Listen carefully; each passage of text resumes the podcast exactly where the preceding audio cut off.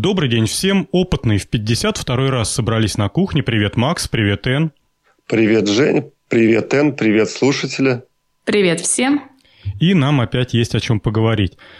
Э, сегодня без вступительных речей, но попробуем и для будущих передач, я вот тут первой темой ставлю такая, такую фразу, одной строкой назвал ее – какие-то темы, которые в большие обсуждения похоже, что не выродятся, но как-то пропустить их не очень хочется, поэтому давайте попробуем прям буквально там по 3-5 минут пора каждую. Мы предупреждали, помните, мы, коллеги, сколько, 2, 3, 5 подкастов назад рассказывали про электростанцию в пустыне, которая на зеркалах, еще Макс тогда скептически обозвался по поводу, кто их будет вытирать. Так вот, экологи зеленые забили в бубны, в барабаны, запустили эту электростанцию, и в день первой эксплуатации она пожгла, если я там не по, ничего не путаю в цифрах, что-то около 150 птиц. Причем, как рассказывают очевидцы, э, птица, влетая в зону э, работы этой электростанции, э, испепелялась и превращалась в облачко пара практически мгновенно. Но я думаю, сперва хотя бы в двух словах напомнить, что это за электростанция. Эн, поможешь мне? Да, это концентрация солнечной энергии с помощью зеркал, которая помогает нагревать жидкость, и, собственно, с помощью пара получается электроэнергия. Да, это такая огромная, огромное зеркальце, которое Точнее, не так. Это много-много зеркал, которые фокусируют солнечные зайчики на один сосуд с, с рабочим телом. Вот вы все говорите, говорите, а цифр не приводите. А между прочим, высота этой солнечной башни 160 метров. И окружена она 17 1500 гелиостатами в окружности 3 километра. Это все занимает это все. А что интересно, теплоносителем является расплавленная соль, нагре- на- на- нагретая ночью до 1000 градусов Цельсия. Так что тут прям, если взглянуть на цифру, у меня аж волосы на всех местах дыбом стоят. Там интересный ну, как бы нюанс приведен в этой статье, что ну, если я правильно прочитал, и переводчик тоже нигде там не напутлякал, то целый день греют резервуар с солью, а потом эта расплавленная соль опускается вниз в подземный резервуар, превращает воду в пар, и всю ночь, значит, вот на, этой, на этом расплаве соли получается нас, перенасыщенный пар, который крутит турбины. То есть в течение дня, я так понимаю, а, выработки электроэнергии нету. Э, там насколько я помню, они поставляют электричество с полудня до полуночи в Лас-Вегас. То есть не целый день, а пол, половину суток только. Вы знаете, вот, кстати, я сейчас смотрю на эту картинку с, э, с этой электростанцией. Э, если не изобретено, то прям вот надо в, на этой неделе изобрести э, солнечные батареи, которые так же, как и зеркала, с таким же качеством и количеством отражают солнечный свет, чтобы двух зайцев убить, чтобы и солнечная батарея была, и зеркало. Ну, понимаете, да? То есть можно и электроэнергию вырабатывать двумя способами. Ну, это, по-моему, слишком же круто, чтобы... Это, это получается, что э, солнечная батарея должна отражать свет, а тогда что же попадет на, на нее, как бы вот здесь? Ну, ты знаешь, я, я понимаю, к чему ты клонишь, но мне кажется, что солнечная батарея в сегодняшнем дне, она не сто процентов утилизирует попавшие на нее фотоны, Поэтому те фотоны, которые впустую греют поверхность солнечной батареи, а не превращаются в электричество, пусть она их отражает. Да, разбить по спектру солнечный свет. Часть пусть поглощает, а часть отражает. Да, что, и жалко, что ли? Ну, или в, в крайнем случае об, обклеить полосками фольги. По периметру. Скотчем, скотчем. Да, кстати, вы помните, мы говорили о солнечных батареях, которые только инфракрасный свет поглощают. Можно тоже какую-то часть спектра выделить, чтобы они работали именно на этой части света, а остальное пусть идет на нагрев. Круто, мы молодцы. Вот, вернемся к птичкам-то, к болезным нашим. 130 птиц, вот я статью открыл, вижу. А, Зеленые, как всегда, тут проявили бдительность, и надо дать им должное, стоят на защите непонятно чего. Э, очень круто читать а, кстати, все время забываю, а вообще-то надо завести за правило, называть, откуда мы источник взяли, откуда мы статью подчеркнули. Это Dick Times, часто мы туда заходим. Э, в комментариях к этой статье один человек привел э, ссылку на статью, не знаю, насколько эти цифры верны, но меня поразило другое. То, что Коллеги, кстати, вы, вы комментарии читали, или для вас это сейчас тоже будет новостью, шоком, и вы всю неделю потом будете ходить с выпученными глазами? Я читал вроде, а что там такого? А то, что от э, когтей домашних кошек и котов погибает более миллиарда или миллиона, сейчас надо найти быстро. Ну, в общем, Наверное, миллиона все-таки. Э, миллиарда птиц в год. От 1,4 до 3,7 миллиарда птиц в год погибает от э, домашних кошек. Ничего себе. А от угольных электростанций, ну непонятно, каким образом они мочат этих птичек, ну, в общем, от угольных электростанций погибает от э, 10 до 28 тысяч птиц в год. А тут в день 130. Ну-ка умножим давай на 365. Ну да, ну там, ну, грубо говоря, 200 птиц умножить на, ну, 6 тысяч, да? Правильно? Значит, допустимо нам использовать эту солнечную башню. Ну, получается, что коты более, большее зло с точки зрения птиц. Да, и птицы дольше мучаются. А тут раз превратилась в облачко пара, и все. Да, и еще, опять же, ну, как говорится, за что купил. Тут была ссылка на, не знаю, может быть, это какой-то юморист или такой популяризатор науки.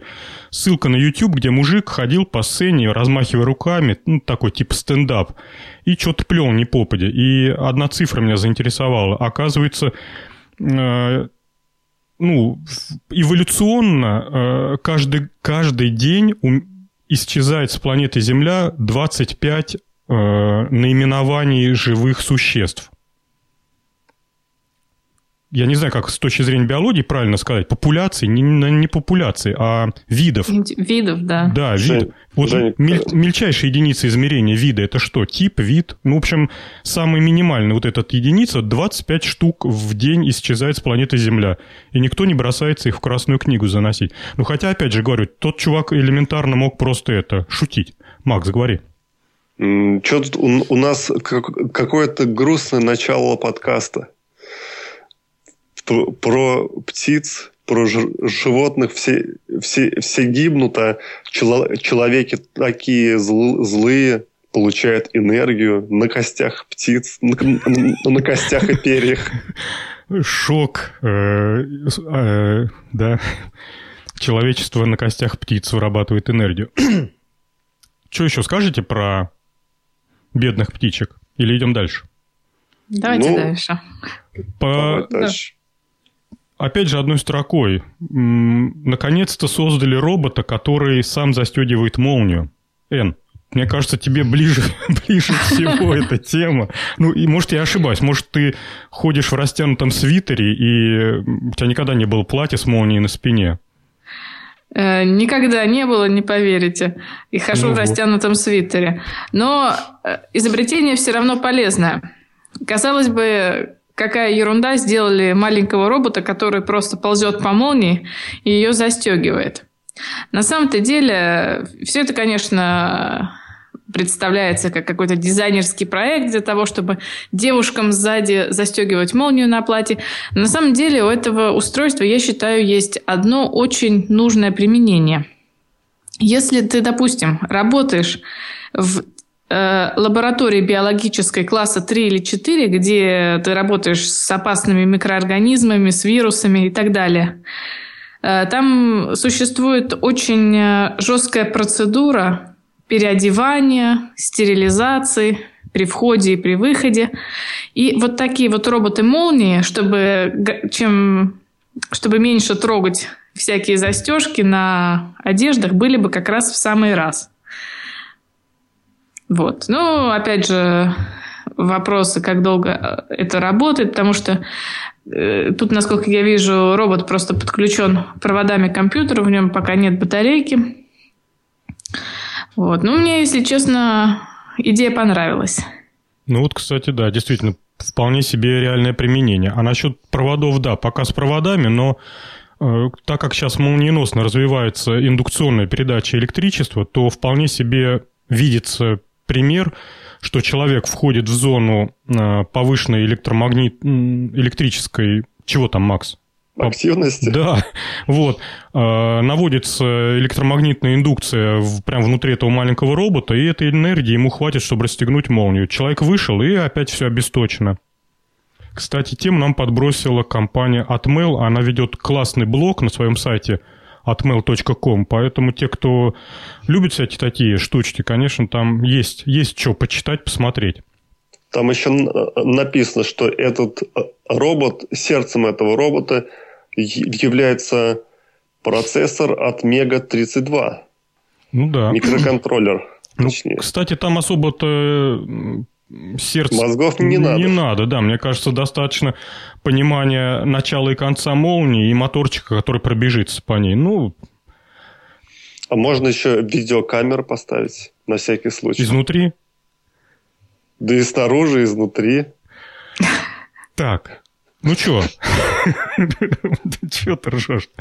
А, Макс. Да. Идем дальше? Или тебе еще здесь что сказать про робота Молнию? Да нет, сказать мне нечего, но интересный робот. Мы э, много уже в подкастах обсуждали много роботов, но вот этот робот, он как бы имеет свою нишу, он необычный. И очень полезный. Да, так что не зря ты его к нам в тему и занес. Поехали а дальше. А следующая тема тут... Так, тут где я? Ага, вот она. Тут я, значит, попалась мне на глаза статья «10 лучших профессий для 2015 года», для 2015 года. Мы, конечно, не Э, радио... Да, не радиошоу, которое там ведет утренние передачи на русском радио, но что-то оно меня зацепило. Давайте пробежимся быстренько. Э, что же, что же наши дети должны выбирать, выбирая себе, знаете, как это Маяковский говорил, там, юноши, обдумывающего житье, решающего, с чего делать жизнь свою. Я напутал, конечно, слова, но идея ясна. Женя, а давай я, я начну с анекдота. Ну, давай. Про профессии. Ну, значит, встречаются двое один другому. Ты кем работаешь? Ну, подо мной тысячу человек, говорит э, многозначительно второй собеседник. Ты кем же? Это, наверное, очень здорово. Кем, кем ты работаешь? Ну, ну скажи мне. Ну, как кем? Сторожем на кладбище? Так, Эн, мне понадобится твоя помощь, потому что тут все на басурманском, а Google переводчик с самого утра сегодня что-то это. Вот сегодня выходной, суббота он не работает. Давайте. Э, значит, э, какие Самые востребованные, востребованные 10 профессий в 2015 году. Я тут, если честно, пробежалась по профессиям и половину даже не понимаю, чем вообще эти люди занимаются. Начнем с первой профессии. Это э, маркетолог. Ну, как бы в общем-то, я, в принципе, знаю, чем они занимаются, но вот как словами объяснить я не могу. Я не знаю, расставляют продукты в супермаркетах. Не, это мерчендайзеры. Нет? Мерчендайзеры? Ну, тогда не знаю. Ну, марки... маркетолог, он должен исследовать рынок, там какие-то графики строить, сколько он продаст, что нужно сделать, чтобы продалось побольше. А Я как... понимаю так как, как продукт позиционировать, вот я слово вспомнила. Маркетолог вот. должен э, собственнику бизнеса ответить на три главных вопроса. Что продавать, почем продавать и где продавать. Вот. И, э, а дальше уже справятся вот все остальные там бойцы, все эти мерчендайзеры, торговые агенты и прочее. В общем, скучная профессия, хотя, говорят, за нее платят в среднем 119 тысяч долларов в год. Да, и вот эти как раз маркетологи продают всякие технологические приспособления, о которых мы, которые мы постоянно ругаем за да, недостоверность да, да. технических данных. Да-да-да, и именно эти маркетологи э, придумали замечательную штуку, которая называется «А теперь в новой упаковке». Я вот восторгаюсь, коллеги. Вот, кстати, э, для вас является достаточно побудительным мотивом купить, э, ну, не знаю, там, сок или шампунь, если теперь он в новой упаковке? Ну, мне-то пофигу, но женщины обычно купят, покупают. Ты сейчас зачем так говоришь? Ну, честное слово, это мое наблюдение. Если упаковка в два раза больше по объему, почему бы и нет? А ну, цена та же. Скорее всего, просто на ней новая картинка. Следующий, э, это я смог прочитать. Э, следующая профессия по порядку. Тут я так думаю, что они выстроены в рейтинге самых популярных, наверное. Разработчик программного обеспечения. Ну, что сказать, да, сейчас, в общем-то, эта индустрия шагает семимильными шагами, но я, коллеги, предлагаю э, вот это все, обсуждение этой профессии, отдать подкасту «Радио Ти» и же с ними, и даже не ввязываться сюда и идти дальше. Следующая профессия. Н. Э, следующая профессия – медсестра. Это... Казалось бы, да? Это да, самые-самые-самые профессии 2015 года. Потому что, во-первых, идет э, стремительное старение населения в основном в развитых странах, и медицинского персонала не хватает. Вот я сейчас э, живу в Европе, и стоит в каждой больнице острая самая нехватка медперсонала младшего, среднего и младшего. Поэтому открытые вакансии во всех странах мира набирают медсестер, потому что своих не хватает. И обычно во многих европейских странах есть так называемые ограничения или квоты на привлечение к работе иностранцев. Но вот на медицинские профессии это не распространяется, потому что совсем плохо с этим. Ну, если я правильно понимаю, то там другие ограничения стоят.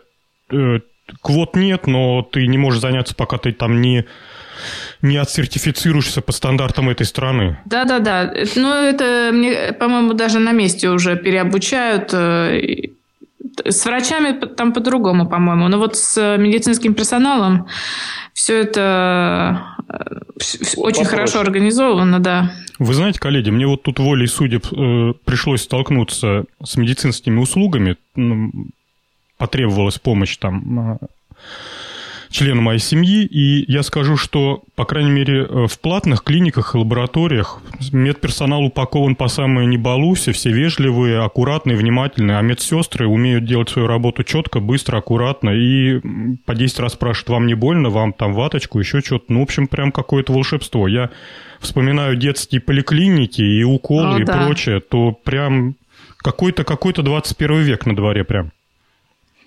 Да, тут ключевое слово «платное». Макс, а, я перевести могу, но хочу тебе следующую профессию отдать. Тем более, мне кажется, что вот эти мужики в касках, копающиеся в земле, что-то они мне напоминают. Женя, у меня сейчас э, компьютера а, перед глазами да. нет, у меня листочек. Тут... Ты мне намекни как-нибудь. Тут написано инженер. Инженер, ну, написано индустриальный инженер. Я не знаю, как это по-русски адаптировать. Наверное, просто инженер инженер, который работает в некой индустрии, например, в нефти, газе, может быть, еще в, в, в какой-то индустрии. Ну да, они нужны. Хороших всегда не хватает. Все хотят, чтобы у них работали профессионалы, но иногда набирают кого попало, лишь бы был, или, как иногда можно часто видеть, один, ну, когда работа вахтовая, то часто бывает, что один инженер умный, а второй бестолковый. И вот э, как бы один над ним шефствует, дает какие-то советы, и так вот они выкручиваются вдвоем. Один умный, другой бестолковый. Вот. Это по правде так бывает, Жень. Я сталкивался с, с, с таким. Я скажу свои наблюдения. Тут Россия, Российская Федерация волей судеб э, переходит на, индустриали... на индустриальные рельсы со скрипом, тяжело, с большими, как бы сказать, глупостями и трудом нереальным. Но э, сейчас вот прям реально переходит на индустриализацию, что-то начинаем делать сами, тем более там что-то нам привести уже больше нельзя по тем или иным причинам. Так вот, тут прям история, не буду называть организации и имена, как бы, ну, поверьте мне на слово, это правда. Человек уже пожилой мужчина, он уже пенсионер, давно не работает, а когда-то работал на предприятии, которое производило устройства для оборонки. И так как эти устройства использовались э, в в судах, которые выпускались буквально штучно, э, много делать не надо было, никаких там станков не было, и вот поверьте, там в советские времена эти приборы доводились руками, то есть там вот буквально опыт, пальцы, знаете, как вот пальцы знают, до, до какой стадии нужно доводить этот прибор. Потом Советский Союз развалился, завод благополучно был распродан по кускам, на территории завода сейчас огромное количество всяких индивидуальных цехов, складов, каких-то там фирм, фирмочек и так далее. От завода остался буквально там один цех и библиотека. Ну, вот прям как, какая-то такая. То, что не дало Министерству обороны разрушить, ну, как-то они там вмешались и остановили этот процесс. И тут оказалось, что вот эти вот приборчики очень нужны нашей промышленности. Прям вот, ну, так нужны. Нашли этого мужика, а ну, я с ним знаком, нашли этого мужика и сказали, слушай, ну давай, там это, ты единственный физик, который понимает в, в этих процессах, в этих, давай выходи на работу. А мужику уже далеко там за 60, он уже не работает лет, ну вот, сколько Советский Союз не работает, столько он не работает. То есть вот как-то так. То есть инженеры в самом деле, э, люди востребованы не только по Откуда эта статья? Там из Америки, но и в России. Кстати, в среднем инженеру платят 81 тысячу американских рублей в месяц. Ой, в год. Так, следующий специалист – это системный администратор. Опять же, компьютерные всякие специальности отдадим в дружеские подкасты.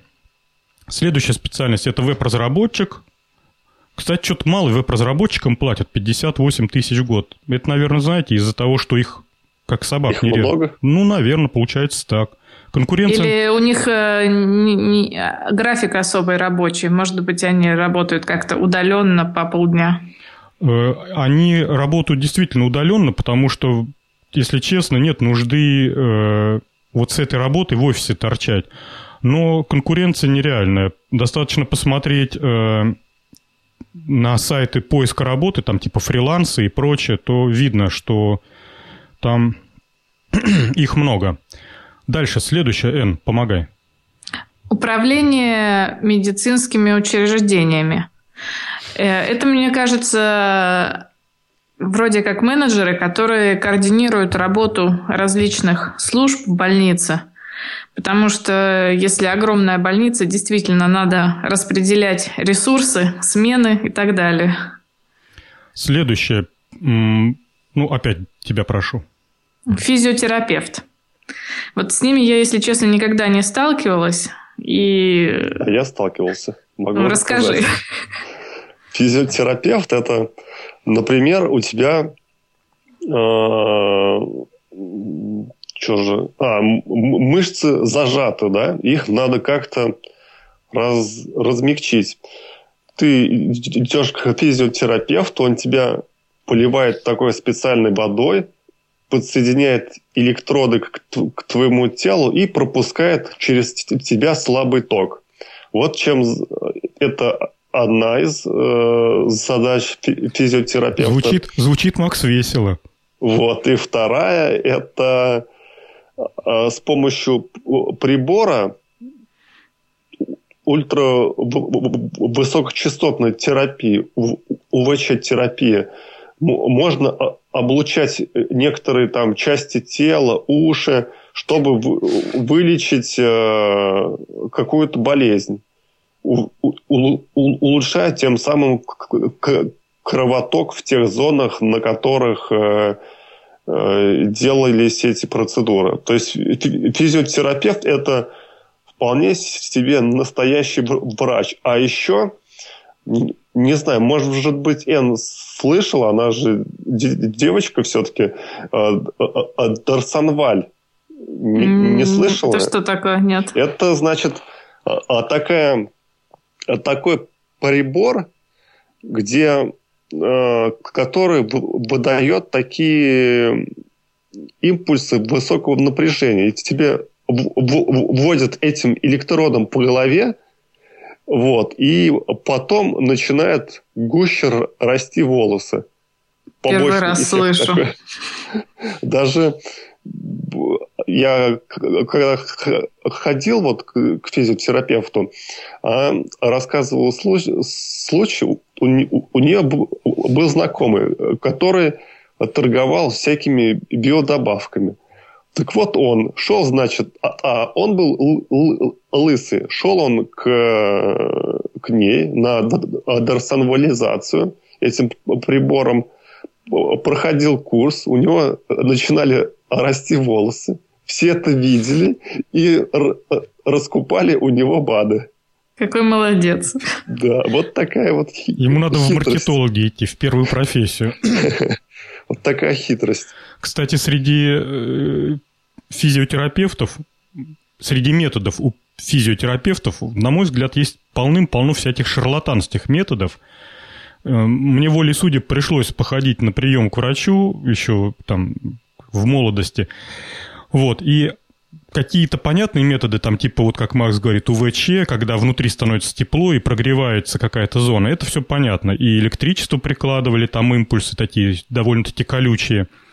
Но один из э, методов лечения, и нам, на мне его тоже попробовали, это использование лазера. В руки дали лазерную указку и приказали, показали пальцем, куда ее приставить. И я приставил и сидел полчаса. Потом забрали ее и сказали, иди, придешь завтра. Я вот так целую неделю ходил и лазерной указкой светил себе, ну, в, в, ну конкретно в ногу.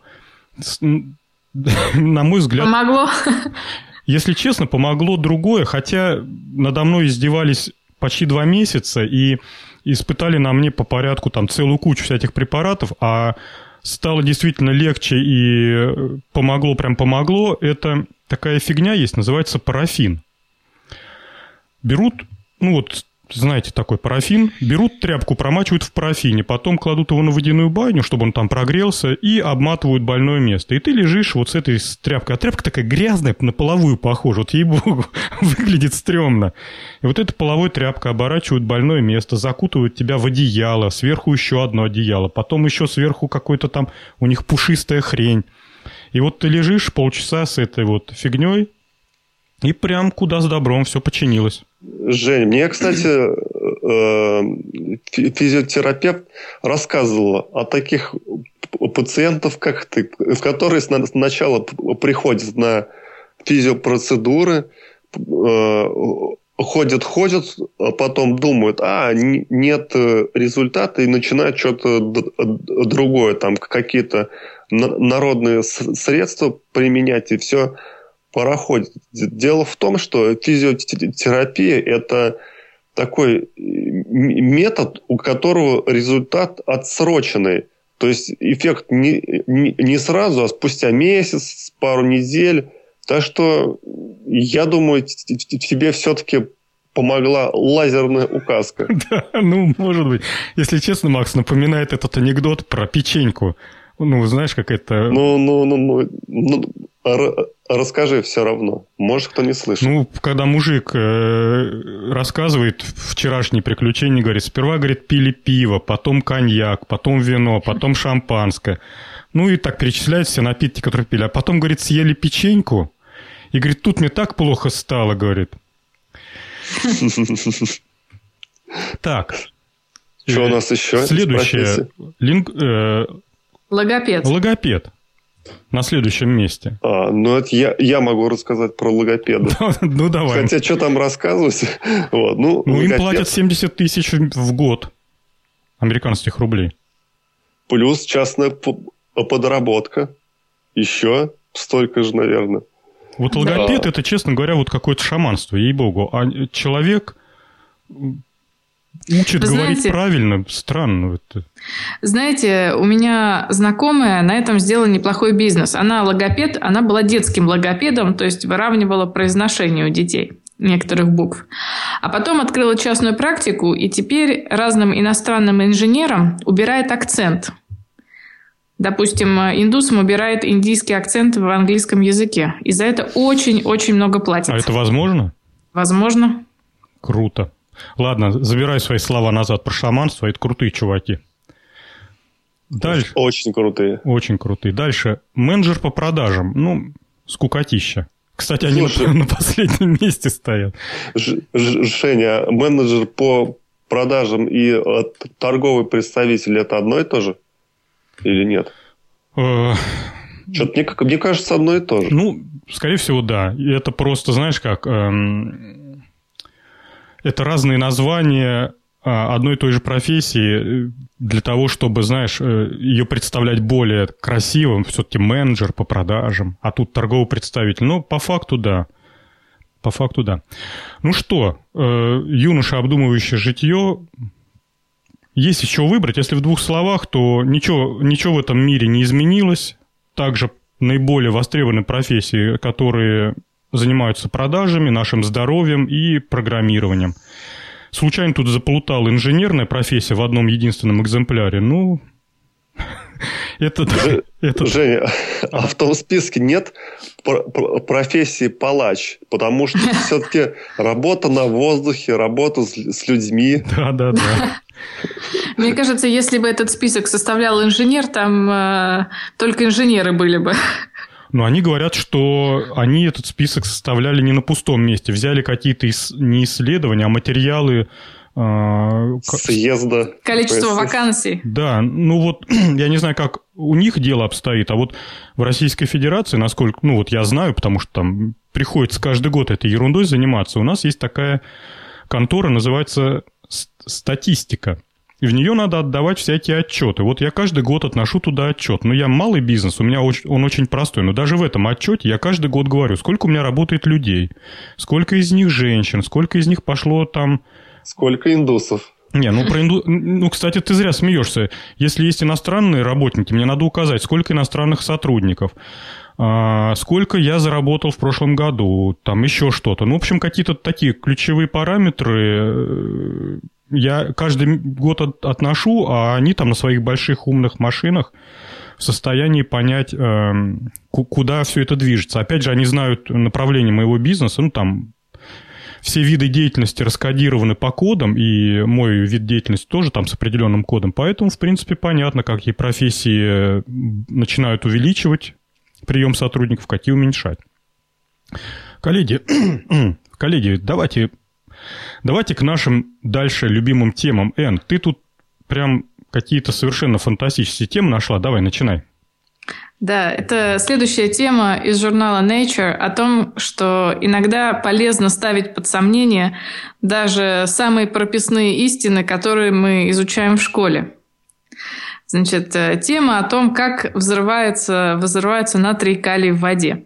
Но все мы помним, не знаю, может быть не все, но многие помнят опыты в школе, когда в сосуд с водой бросался кусочек либо натрия, либо калия, и этот кусочек взрывался с таким звуком чпок.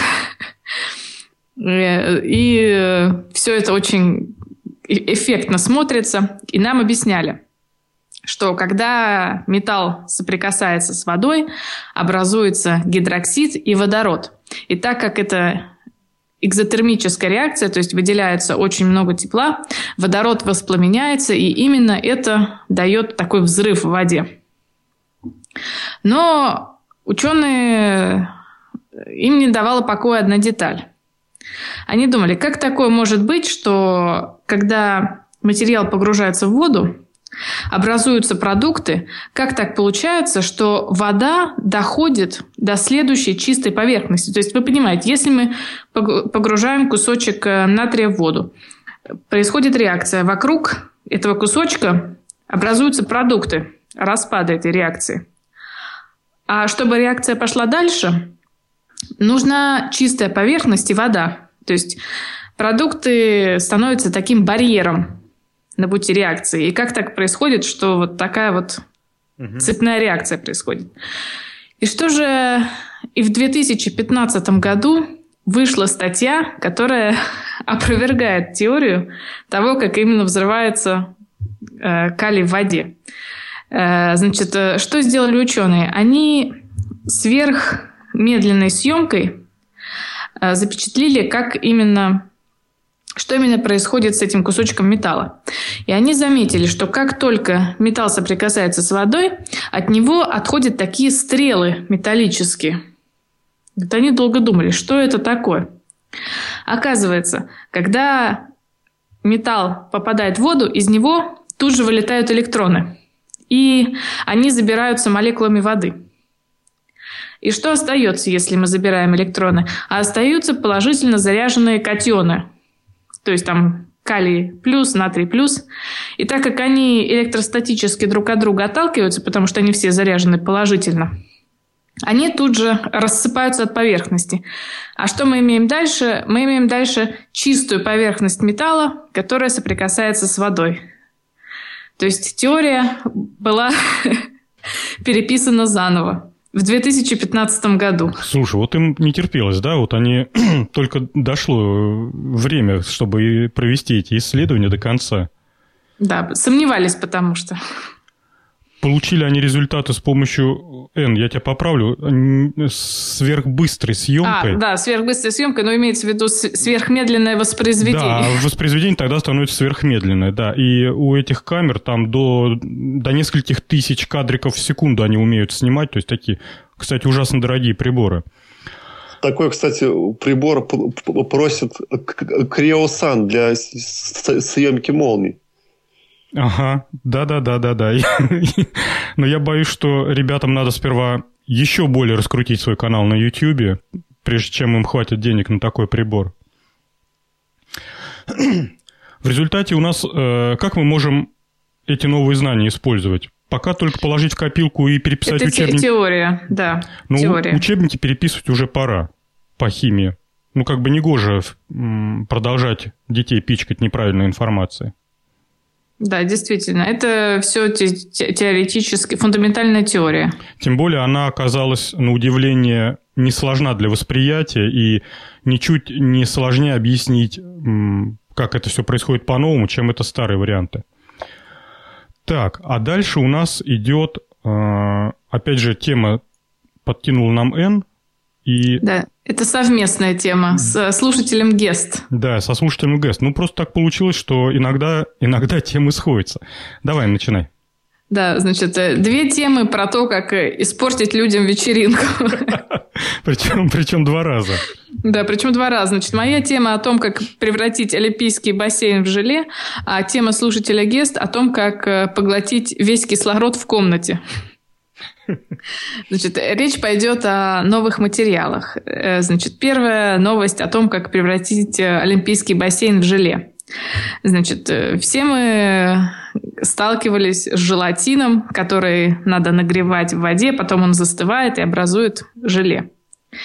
Так вот, ученые создали новый материал, полимерный, который наоборот при нагревании застывает. Причем мы знаем, что желатин он застывает медленно, а тут он застывает быстро. Причем в зависимости от его состава он может э, за, за считанные минуты превратить огромный олимпийский бассейн. То есть один килограмм полимера за минуты может олимпийский бассейн превратить в желе. Вот тут все в структуре вещества связано, то есть как эти полимерные молекулы сначала разматываются, потом скручиваются. Я не буду тут а что, а что происходит физически? Почему вода вдруг становится такой вязкой? Вот этот полимер очень плотно вокруг себя молекулы воды как-то приход, ну, захватывает? Или как Потому что он, он в воде образует такую трехмерную сетку, которая, да, с этими молекулами воды связывается и все это удерживает в такой трехмерной структуре. Вот, например, желатин. Значит, желатин – это такая длинная молекула, которая скручена в клубок. когда мы ее нагреваем, она раскручивается в такие нити, которые значит, взаимодействуют с водой. И когда, застыв... когда мы понижаем температуру, образуются такие связи между нитями, водой, и получается такая сетка. Я, я как бы... Мне сложно объяснить на пальцах. Да, тем более голос. Ну, да, ну... То есть образуется, если посмотреть на схему, как это все нарисовано в учебниках, то у нас такие, как сказать, емкости, в которых вода. И эти емкости окружены нитями желатина. Вот как-то так. А я правильно понимаю, что в результате э, вот эта новая субстанция получается менее плотная, ну и, соответственно, она больше объема требует для размещения? Э, насчет объема я не уверена. То есть а уместиться в том же объеме, э, ди, э, как желе, вот это гель? Вы знаете, вы тут мне такой это вопрос сложный задали. Я, я даже не знаю, как ответить, если честно. Ладно, пропустим его. Как, как предполагается использовать этот материал новый? Вообще идея-то, в общем, классная, Н. Да, ну, вообще гели используются где только можно, и в медицине. Вот, допустим, гибкие контактные линзы – это тоже гель. А, например, здесь э, говорят о медицинских применениях, то есть быстрое застывание геля, когда ты наносишь, допустим, на кожу, потому что э, здесь температура застывания, она невысокая, в принципе, то есть 40 градусов, и он застывает. Мне понравилась идея залепливать раны. Да, вот э, чтобы полимер становился гель, э, чтобы жидкость становилась гелем при, темпер... при температуре тела. Да, и я не знаю, насколько это сработает, но вообще идея классная. Особенно, когда вот эти у нас артериальные кровотечения, когда кровь, знаете, фонтаном брызжет, то единственный способ э, – это всякие жгуты. Ну, просто физическое пережимание вен, вен, вен, артерий, артерий. Вот. А всем известно, ну, известным по меньшей мере тем, кто на права сдавал. Там просто есть вопросы в, в этом, в букваре, в водительском, в правилах дорожного движения. Как долго можно держать перевязанную руку или ногу? И там какие-то сроки совершенно минимальные, то есть там 30-40 минут, и надо все развязывать. А если кровь не успела затрамбироваться и остановиться, то это все снова здорово. Гель, мне кажется, если он сможет удержать вот эти давления и сможет быстро сработать, по-моему, это просто идеальное решение. Дырка заткнута, а, если он для организма нейтрален, так вообще круто. Вовнутрь он не попал, а смывается потом просто холодной водой. Или сам рассасывается. Ну да, по-моему, вот если вот в этом направлении его докрутить, то это будет вообще идеальный взрыв-пакет, то есть там бойцам и в водительской аптечке просто, знаете, такой маленький пузыречек посыпал, и все проблемы решены. Мне очень нравится. А второй? Э, а... Да, второй материал – это материал, который очень эффективно поглощает кислород. Ну, я, наверное, начну с такого вещества, как гемоглобин, о котором все, много, э, все слышали, который переносит э, кислород в организме.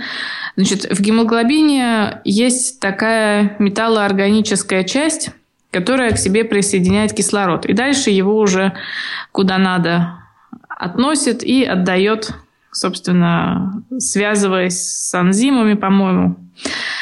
Так вот, э, ученые создали синтетический материал, у которого работа похожа на э, гемоглобин. То есть э, у него тоже металлоорганический комплекс, который может присоединить молекулы кислорода. И э, в публикации сказано, что ведро такого материала может Э, захватить весь кислород, который находится в комнате, и что на объем, если считать по объему, то этот материал в три раза больше содержит кислорода, чем обычные кислородные баллоны, которые, допустим, носят люди, у которых проблемы с э, дыханием. То есть такой материал было бы очень хорошо использовать в медицинских целях, то есть уменьшить объем кислородных баллонов для людей, допустим, для больных людей. И материал этот еще хорош тем, что он этот кислород отдает либо путем смены давления, либо нагревом. Потому что гемоглобин, допустим, насколько я помню, на него температура не очень влияет. И отдает он кислород только тогда, когда связывается с какими-то другими молекулами. А тут как бы материал отдает кислород просто с помощью температуры. Да, очень простое управление получается. Прям доступными да. средствами можно управлять. Единственное, тут э, вот такие материалы, они не очень стабильны. Вот я не знаю, как именно насчет этого, но гемоглобин, он нестабильный, он очень быстро разрушается. Поэтому я не знаю, насколько долго такой материал может работать по времени. Но, в принципе, идея интересная. Мне кажется, вот такой материал надо транспортировать на космические станции, потому что... Заранее зарядив кислородом их. Да, потому что он отдает кислород при понижении давления. Собственно, как только ты поднимаешься на какую-то... Э, как, как только ты находишь, находишься в невесомости, материал начинает отдавать кислород. По-моему, замечательная идея. Ну, посмотрим. Надо не забыть эту тему и понаблюдать вообще за развитием вот этого направления. Честно говоря, э, звучит все очень заманчиво. Как это будет работать в реальной жизни, непонятно. Ну, спасибо нашему слушателю. Да, действительно, крутая тема. Так, а я предлагаю нам... Про водопровод. Про водопровод. Тем более тут Макс что-то загрустил, потому что, не знаю, Макс, тебя неужели не возбуждает э, кристаллы, которые кислород захватывают? На основе кобальта? Нет, мне как-то химия от меня далека.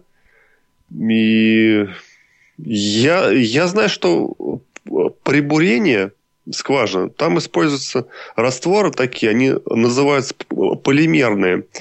И там их, их свойства таковы, что когда э, к ним не, не приложена сила, не приложено э, давление, то они все э, содержат в скважине в взвешенном состоянии всю выбуренную породу. И как только прикладывается давление, оно начинает течь. Вот такие есть материалы с такими свойствами интересными. Ну да ладно, а теперь мы поговорим про, про воду, про городской водопровод и как же из него извлечь выгоду. Как же получить электричество, используя городской водопровод. Оказывается, в Америке придумали такую вот систему. Решили ставить маленькие турбинки прямо в трубы. Одна э, турбина на самом деле на вид небольшая, но генерит она 50 киловатт энергия. И расположена она в 42-дюймовой трубе. То есть довольно такая большая турбинка – то есть придумали, мне кажется, отличную идею. Эта идея лучше, чем дерево, которое вращает, чем на, на, на котором установлены несколько э, турбинок э, вместо листьев. А, я думаю, что будущее за генерация электричества с помощью городского водопровода. А что вы думаете? Макс, ну ты это, либо ты сейчас шутил прям вот капитально, либо ты подставился, чувак. Ну, конечно же, все понимают, что дерево с генератором лучше, тут сомнений нету, но не по этой даже, э, не поэтому. Ты же понимаешь то, что в 90, ну не знаю, в 90%, э, ну ладно, не в 90, но в половине случаев э, использование вот такого решения это какая-то просто, я даже не знаю, вредительство, что ли. Думаешь, напор меньше станет?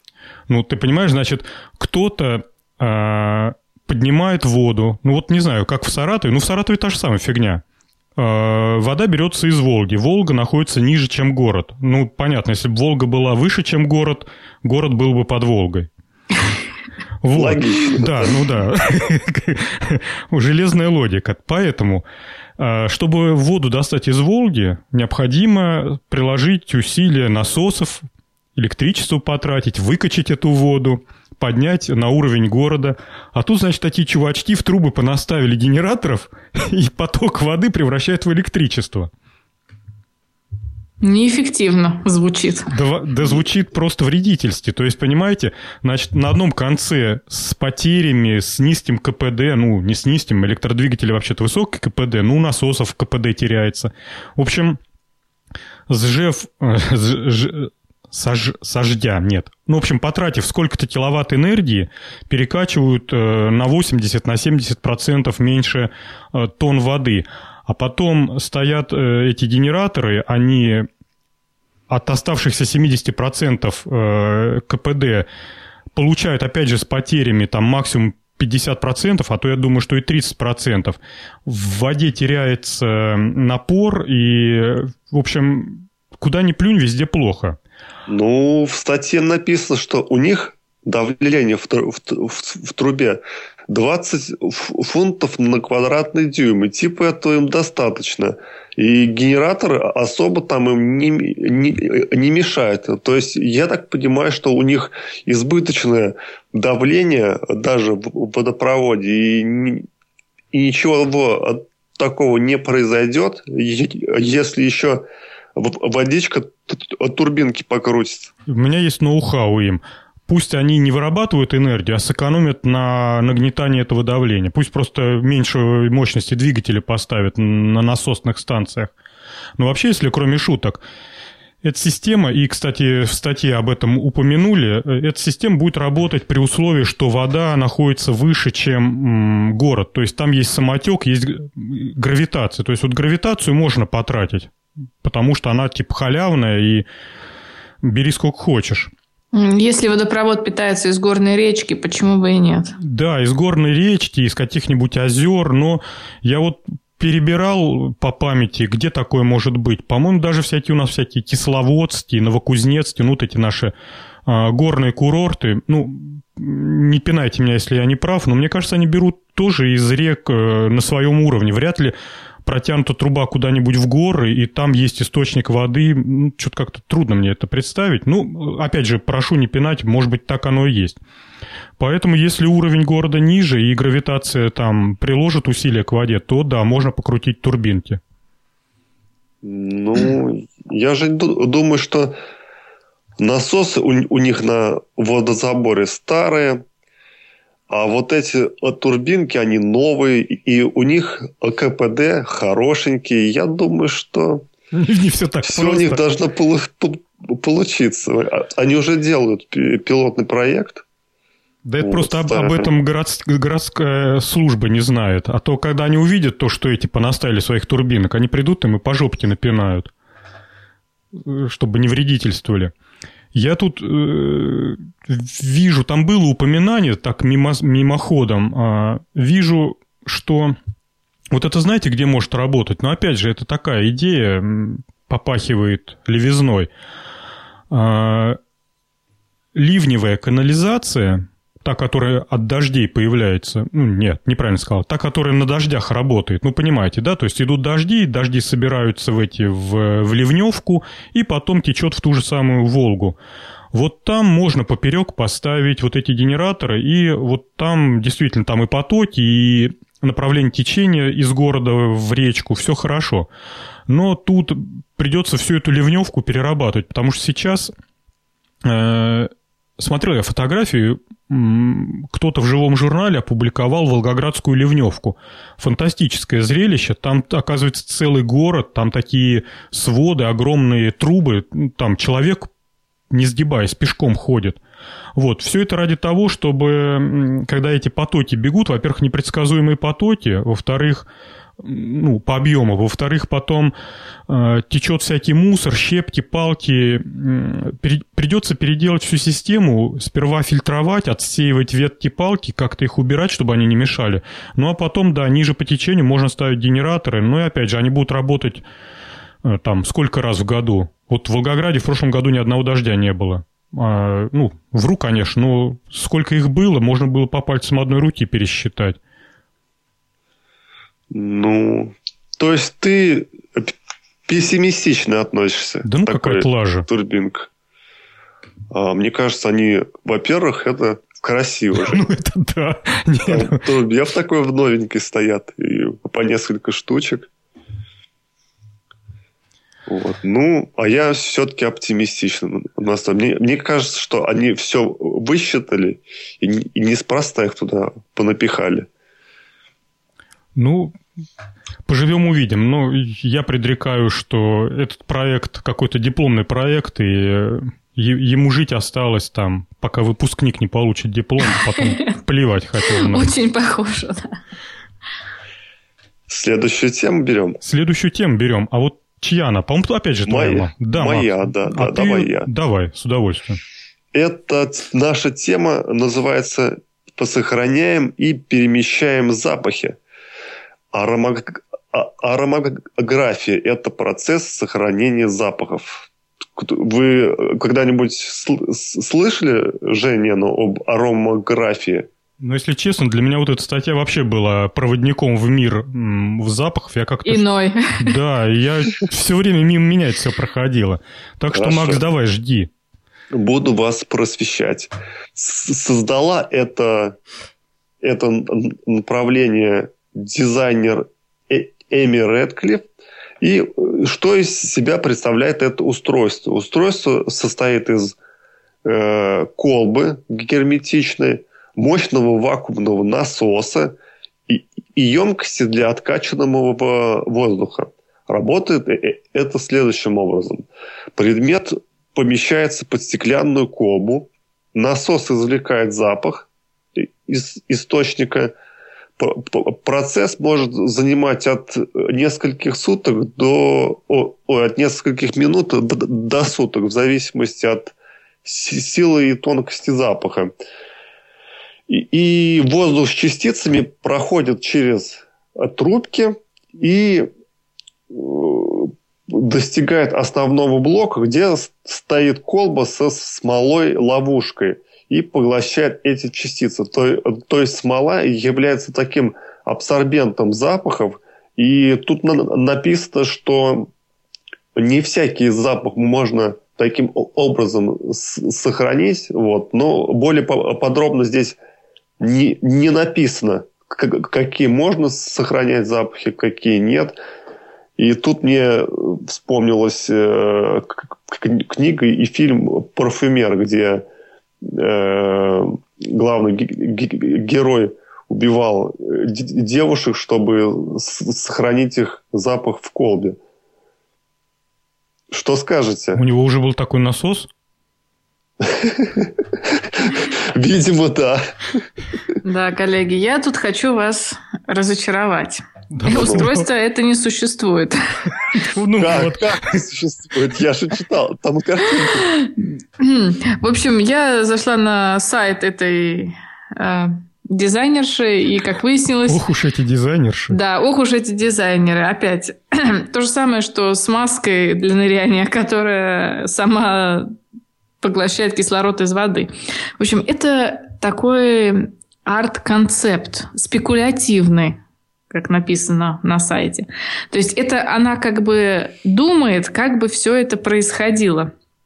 Потому что вообще-то, чтобы достать запах, то есть ароматические молекулы, их э, значит, существует очень много способов их добычи, но явно не, не так. То есть есть, допустим, дистилляция, когда все эти ароматические молекулы сначала нагревают, то есть вместе с, э, из пара потом осаждают. Но явно не перекачкой воздуха просто Либо как в случае с кофе, разрушением, да, оболочек всяких и... Да, либо с помощью, с помощью растворов они залезают внутрь вещества и достают все, что в этом растворе э, растворяется. То вот, но я да. Опозорился? Нет, это дизайнер опозорился. Я, кстати, Макс, когда твою статью читал, не твою, а вот которую ты подкинул, вот, наш подкаст, конечно, не будет рассказывать фильмы, но я, я смотрел сериал недавно, называется «Нюхач». Вот. И там главный герой обладал каким-то фантастическим обонянием, и он по запаху вычислял просто на раз-два всякие преступления. То есть его привозили на место преступления, он так пару раз вдыхает носом, и перед ним рисуются картины. Кто там, что, откуда, куда пришел. Они, конечно, старались держать все это э, в рамках дозволенного, в том смысле, что ну, не накосячить, но хотя, конечно, там утрировали. То есть, если, э, если бы человек обладал бы таким э, обонянием, а запахи так долго могли бы сохраняться и не улетучиваться, то, конечно, было бы круто. Но тут что-то... И просто я смотрю в последнее время, про вопрос про запахи очень часто всплывает то в той новости, то в другой. Что-то народ заинтересовался вообще этими запахами. Так, вы тут все? Да. Мы просто в, шоке. Я в шоке от того, что это все концепт. Н в шоке от фильма, наверное. Короче говоря, э, Дальше у нас только темы слушателей оставились. И хочу сказать огромное спасибо нашим слушателям. Ну вот так, как радуете вы, честно говоря, даже слов нету передать. Каждой передаче по два-три десятка тем, из которых выбирай их как э, хоть копайся, выбирай. Прошу простить, что не все темы попадают в, в передачи, потому что ну, некоторые темы просто сложно обсуждать. Ну, потому что ну, не найдем мы общих точек, или сама, сама, сама тема интересна, но как, как про нее поговорить не представляется возможным. Некоторые темы мы уже проговаривали. Ну, в общем, да и передача не резиновая, поэтому прошу понять, что не все попадает в темы, но то, что попадает, это, конечно, вам прям 5 баллов, и от опытных благодарность особая, и спасибо большое. А теперь к темам слушателей. Эн, я хочу завести добрую традицию, чтобы темы слушателей шли под твоим руководством. Это несправедливо. Девочка у нас одна в передаче, так что, Макс... Хорошо. Хорошо. Значит, э, тема слушателей. Первая, первая тема от слушателя Немо. Германии вместо кремния. Э, тема о том, что в первых транзисторах советских вместо кремния использовался германий. И на самом деле все новое – это хорошо забытое старое. И в последние годы идут научные споры о том, а не заменить ли обратно кремний на германий, потому что сейчас создаются новые двухмерные материалы, допустим, силицен и германен, которые представляют собой что-то в виде графена, только созданные из э, Германии или кремния. Э, так вот, и еще тут есть такой нюанс. Чтобы использовать кремний в транзисторах, он должен быть очень чистый, без примесей. А Германии можно использовать с примесями, там это не критично. Единственный вопрос в цене вещества, потому что Германия стоит в 10 раз дороже. Но дальше я вам, коллеги, оставляю эту тему про транзисторы. Да, ты, Макс, там обещал нам правду матку. Правду матку, давай, руби. Да, но я сначала расскажу про то, что такое вообще транзистор. Может, кто не, не в теме. Транзистор это не только э, радиоприемник, но и такой радиоэлектронный компонент. Он обычно трехножный или с четырьмя ножками. А, бывают транзисторы полевые, биполярные. Ну, ПН, ПН, НПН типа, с, с N-затвором, с P-затвором, с, с, с изолированным затвором, с, с индуцированным. В, в общем, их тут целый зоопарк. И я расскажу про биполярные транзисторы. Почему сейчас в основном используют кремниевые. А, да, нужно еще пару слов, для чего они служат, а то э, непонятно. Служат они для усиления э, звуковых сигналов и, ой, не звуковых, а электрических сигналов и для генерации каких-то частот разных. Ну, а также в, в качестве ключей, таких переключателей. А, если, Жень, ты помнишь, в детекторных приемниках надо было обычно ставить германиевый диод, а не, а, а не кремниевый, потому что с, с кремниевым не всегда работало. А дело в том, что порог открывания у, у, у германиевого диода 0,2-0,3 вольта, а у кремниевого 0,5-0,6. То есть германиевый диод более приспособлен для детекции слабых сигналов. Поэтому в детекторных приемниках использовали германиевые. Макс, я тебя диоды. еще дополню, если ты позволишь. Ага. И, и когда диод открыт в прямом направлении, у германии сопротивление меньше, чем у кремния, поэтому потери там тоже на тепло существенно меньше, а для детекторного это было важно. Да, да, да. Вот. А также э, транзисторы германиевые, они гораздо менее термостабильны по своим параметрам. И таким образом они отдавали меньшую мощность, чем кремниевые. И, и у них более сложные были цепи стабилизации. Поэтому сейчас в основном используются кремниевые транзисторы, и горе не знают с термостабильностью. Вот. А такое из детства самый знакомый мне транзистор германиевый, который использовался часто в военных разных платах от всяких самолетов и подводных лодок. Это был 1Т308Б, то есть один это означало буква Г, ГТ-308Б. А из, из кремниевых у меня был самый такой ходовой, это КТ-315. Ну, это, это кла- классика, конечно. Кстати, очень популярным был германиевый транзистор э, серии 400, там GT402, GT403. Такие да, с, да, с, с, с удлиненным э, корпусом. И, кстати, сегодня лазя по, по всяким э, интернет-ресурсам и выискивая про германиевые транзисторы какую-то информацию, наткнулся на статью от 2003 года. Был в, в, в 2000-х годах очень журнал, мне нравился, назывался «Салон аудио-видео», АВ-салон. И в нем всегда публиковались такие фундаментальные статьи про высококачественное звучание, то есть там такие собирались аудиофилы, такие сидели там э, люди, которые не одну собаку съели на высококачественном звучании. И вот в каком-то номере была статья о том, а, что усилители, звук, звуковые усилители на германиевых транзисторах играют гораздо лучше, чем усилители на кремниевых транзисторах.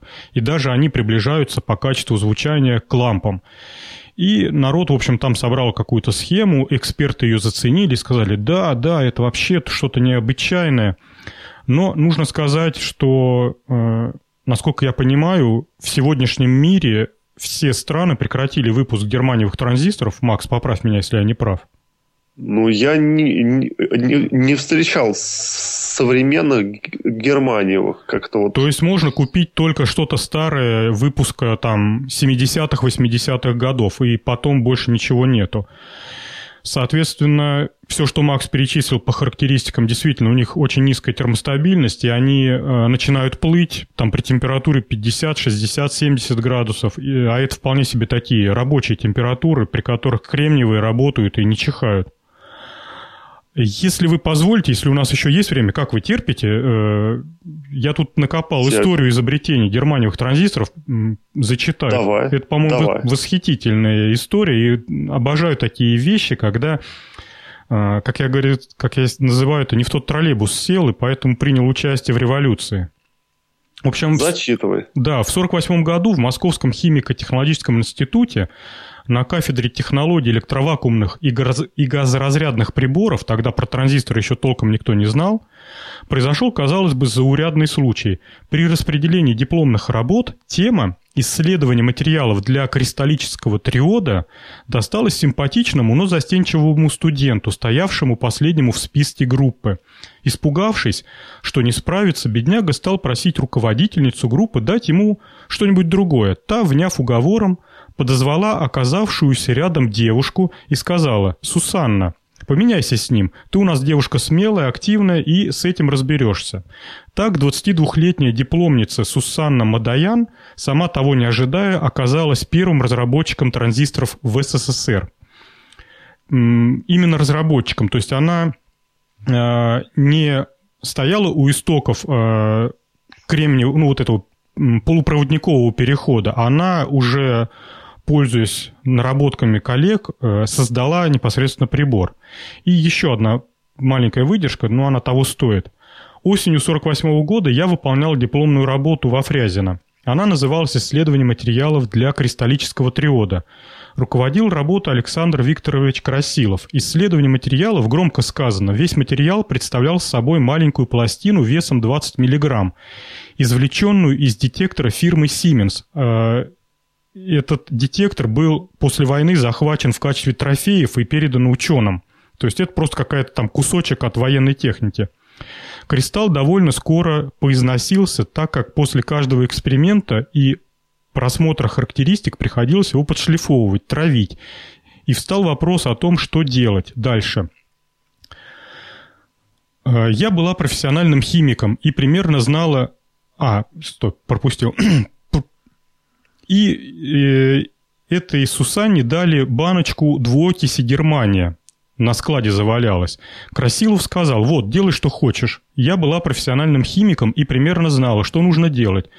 Но как и что получится, предвидеть было нельзя. Предприятие у нас было богато оборудованием, поэтому я начала с того, что выбрала водородную печку, в которой нужно было произвести восстановление этой двуокиси.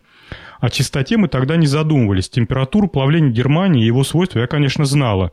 И загрузив в печку половину белого порошка, я продежурила сколько-то часов у печки, достала черный порошок.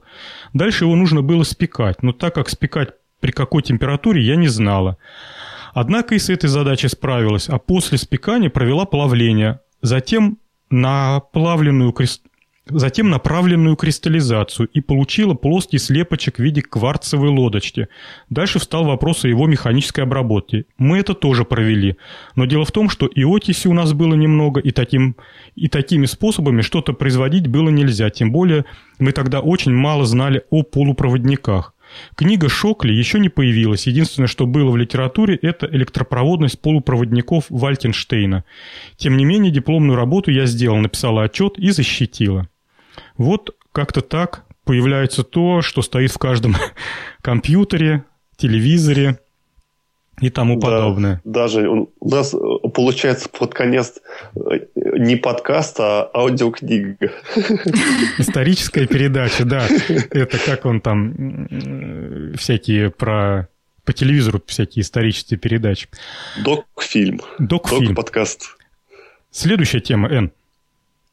Следующая тема от слушателя Хиден – как стать звездой YouTube благодаря бутылкорезу.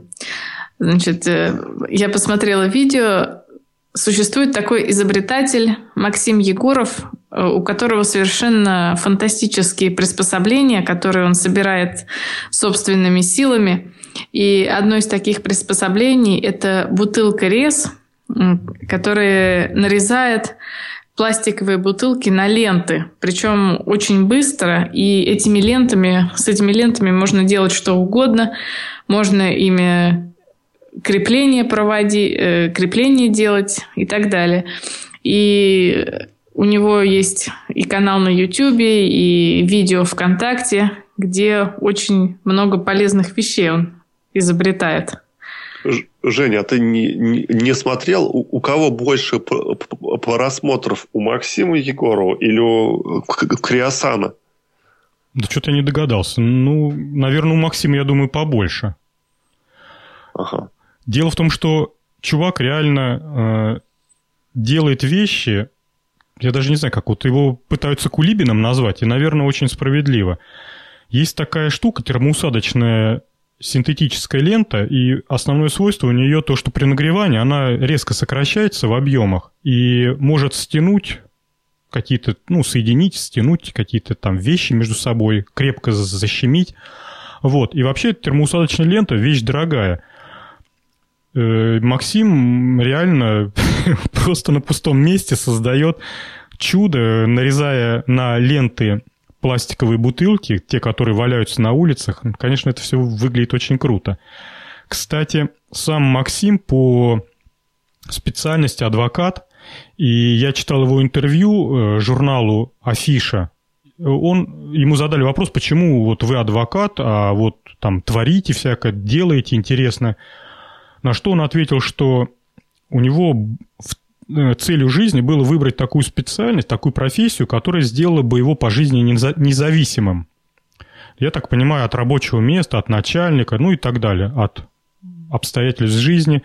И с его точки зрения независимым можно быть только в двух специальностях. Это частная практика у врача и частная практика у адвоката. Ну, на врача он что-то не, пошел, а вот в адвоката записался, выучился и он настоящий адвокат, имеет частную практику, состоит в гильдии адвокатов, а когда у него заканчивается работа или когда ее нету, все остальное время он посвящает вот изобретательству. Я, разумеется, в шоу-нотах к подкасту будут ссылки на его канал, на его страничку во ВКонтакте. Посмотрите видео, ну, ей-богу, получите удовольствие, потому что то, что он придумывает и делает, оно здорово. Идем дальше.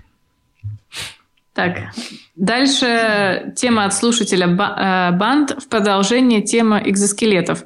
Значит, слушатель прислал видео, на котором показано, как DARPA испытывает новые виды экзоскелетов на людях, у которых ампутированы руки. И, значит, э, это такой протез, который крепится на тело, и с помощью этого протеза люди могут э, производить достаточно сложные манипуляции. Например, есть виноград и наливать воду из пластиковой бутылки. И, кстати, на этом видео видно, как для того, чтобы э, двигать протез, человек напрягает мышцы либо шеи, либо спины, либо предплечья. И тут все это очень хорошо показано. Они получается, одновременно с технической разработкой еще разрабатывают язык общения с этим протезом. Да.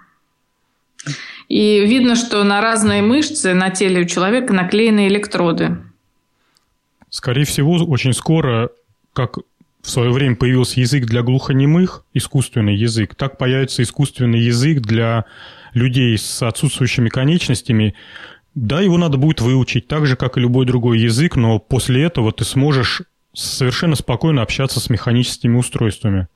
По-моему, вот э, прям, ребят, мы все на пародии реального. То, что я увидел на этом видео, ну вот, ей-богу, сегодня утром я его смотрел, провело на меня очень большое впечатление. И то, насколько...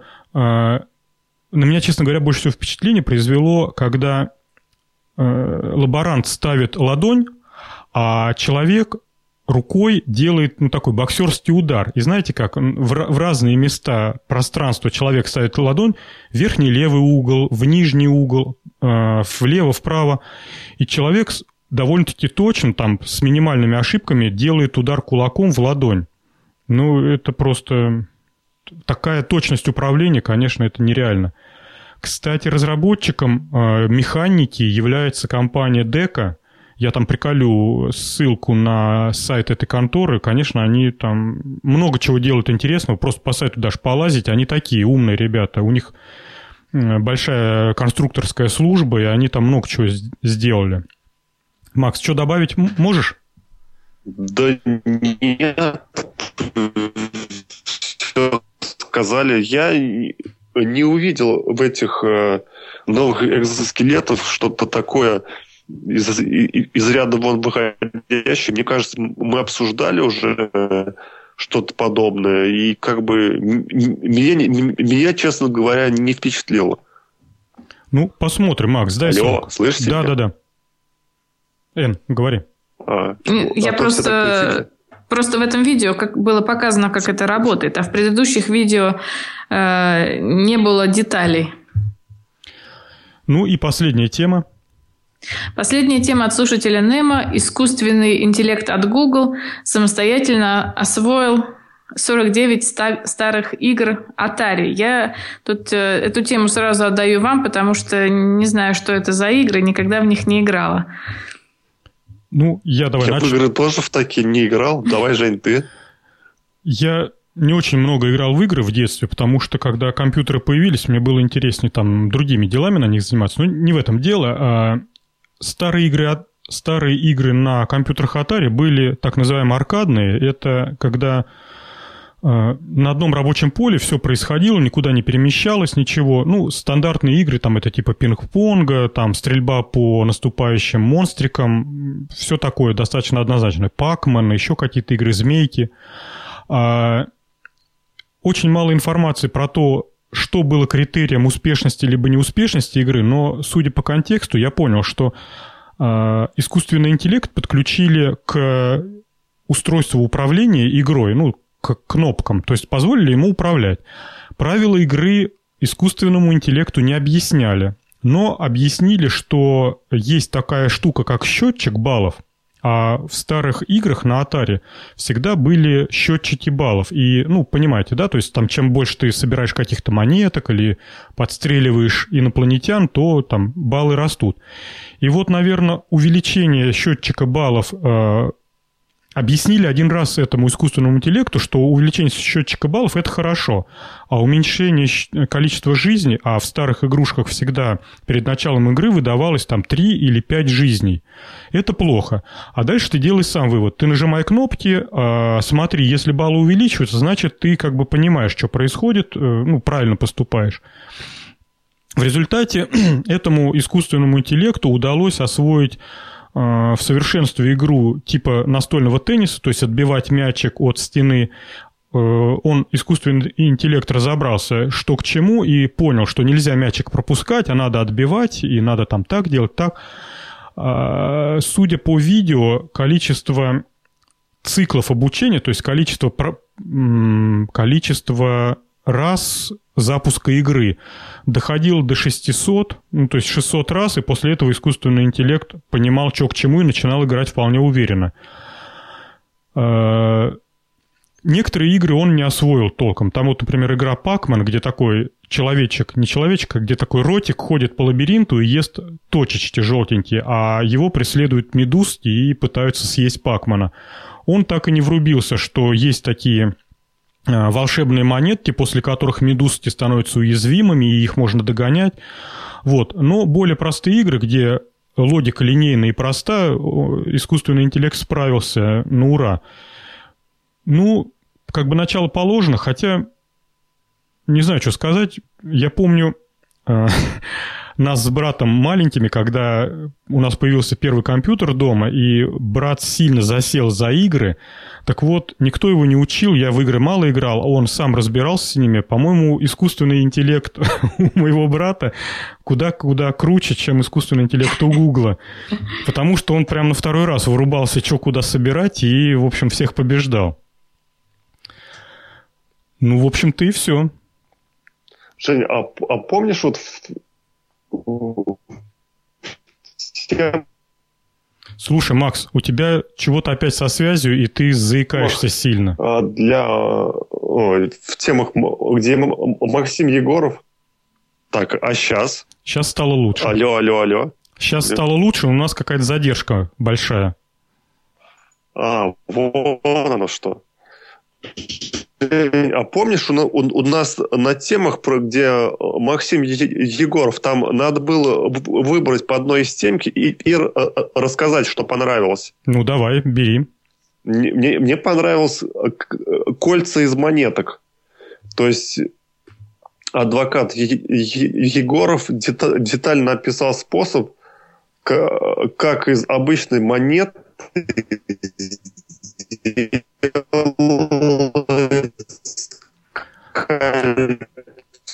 с нами искусственный интеллект Нет, разговаривает. Поразил, Максим, слушай, что, Макс. Кто, если кто собрался сделать... Макс. Да, да, да. Слушай, э, какая-то проблема со связью, идет большая задержка, поэтому давай мы на следующую передачу перенесем. Предлагаю сейчас э, закрывать. Давайте. Да, большая задержка идет. Так, ну, мы, в общем-то, все темы обсудили, и, э, как всегда, услышимся через две недели. Всем пока. Пока-пока. Всем пока.